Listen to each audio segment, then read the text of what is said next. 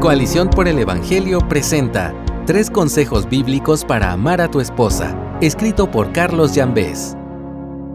Quería titular este artículo Pastor, por favor ayúdame, mi esposo me está amando demasiado, haciendo referencia al libro El esposo ejemplar de Stuart Scott, por una ilustración que me ha ayudado a entender cuál es mi función como esposo y cómo debo amar a mi esposa. El autor de la frase dice que nunca la ha escuchado decir en consejería, para dejar clara la importancia de amar a la esposa. Decía un señor dominicano, los años pasan, pesan y pisan. Aunque algunos podrían pensar que esto es cierto en el matrimonio, aplicar principios bíblicos a nuestras relaciones conyugales hace una gran diferencia. Esposo, quiero compartirte tres consejos bíblicos para amar a tu esposa que aprendí a lo largo de casi 30 años de matrimonio. Número 1. Pide ayuda a tu esposa.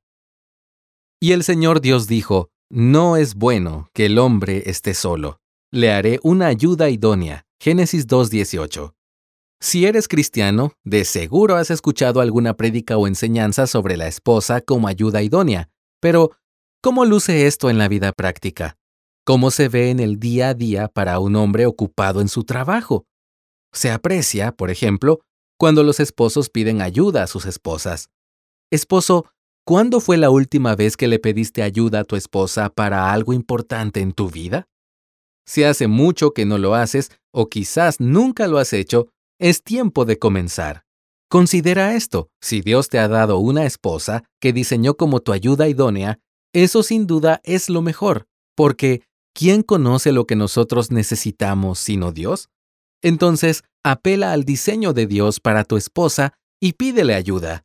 Reconozco que a los hombres nos cuesta pedir ayuda. Como cabeza de la esposa, pensamos que nos la sabemos todas, pero no es así. El hombre que no pide ayuda a su esposa para caminar en sabiduría se está perdiendo de una gran bendición. Por otra parte, piensa por un momento, ¿Cómo se siente tu esposa cuando apelas a su diseño y le pides ayuda? Mi conclusión, basada en lo que han respondido muchas esposas en enseñanzas sobre el tema, es que las esposas se sienten muy bien. Número 2. Ama a tu esposa imitando a Cristo.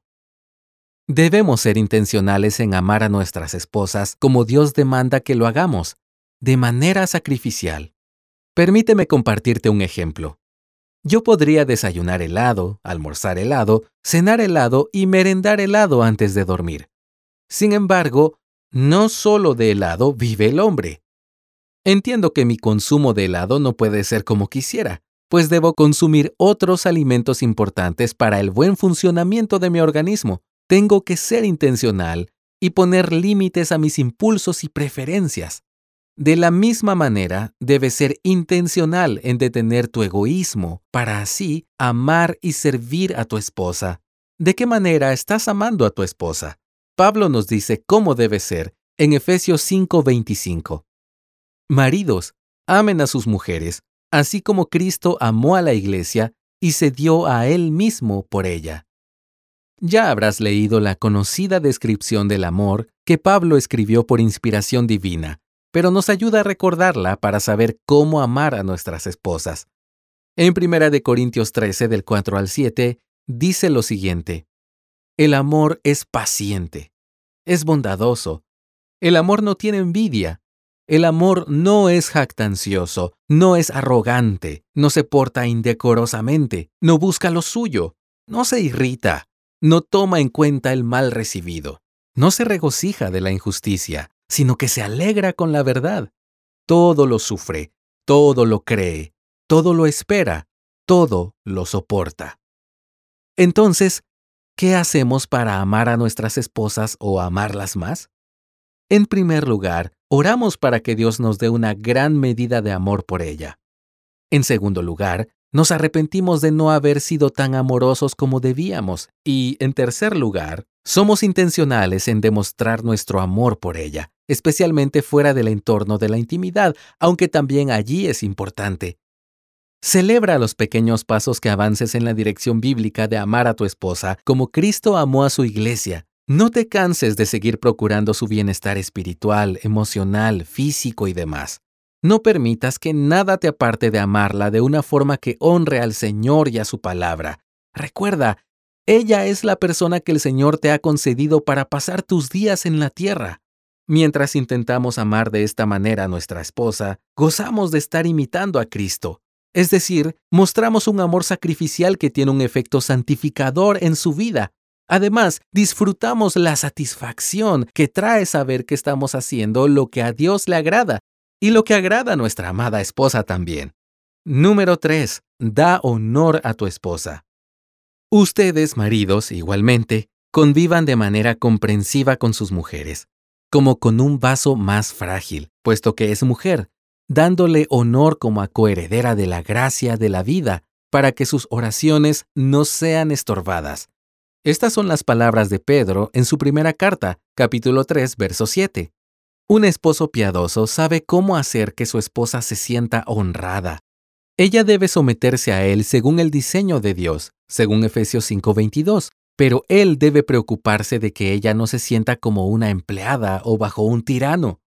En el pasaje recién citado, la palabra en griego antiguo para mujer es una palabra rara que significa más literalmente la femenina. Su uso en el pasaje sugiere que la naturaleza femenina de la mujer debe impulsar al esposo a honrarla. Esta era una enseñanza radical en el mundo en el que vivía el apóstol Pedro. En la cultura romana, el esposo tenía derechos absolutos sobre su esposa y la esposa prácticamente no tenía derechos en el matrimonio. Todos los deberes y las obligaciones del matrimonio recaían sobre la mujer.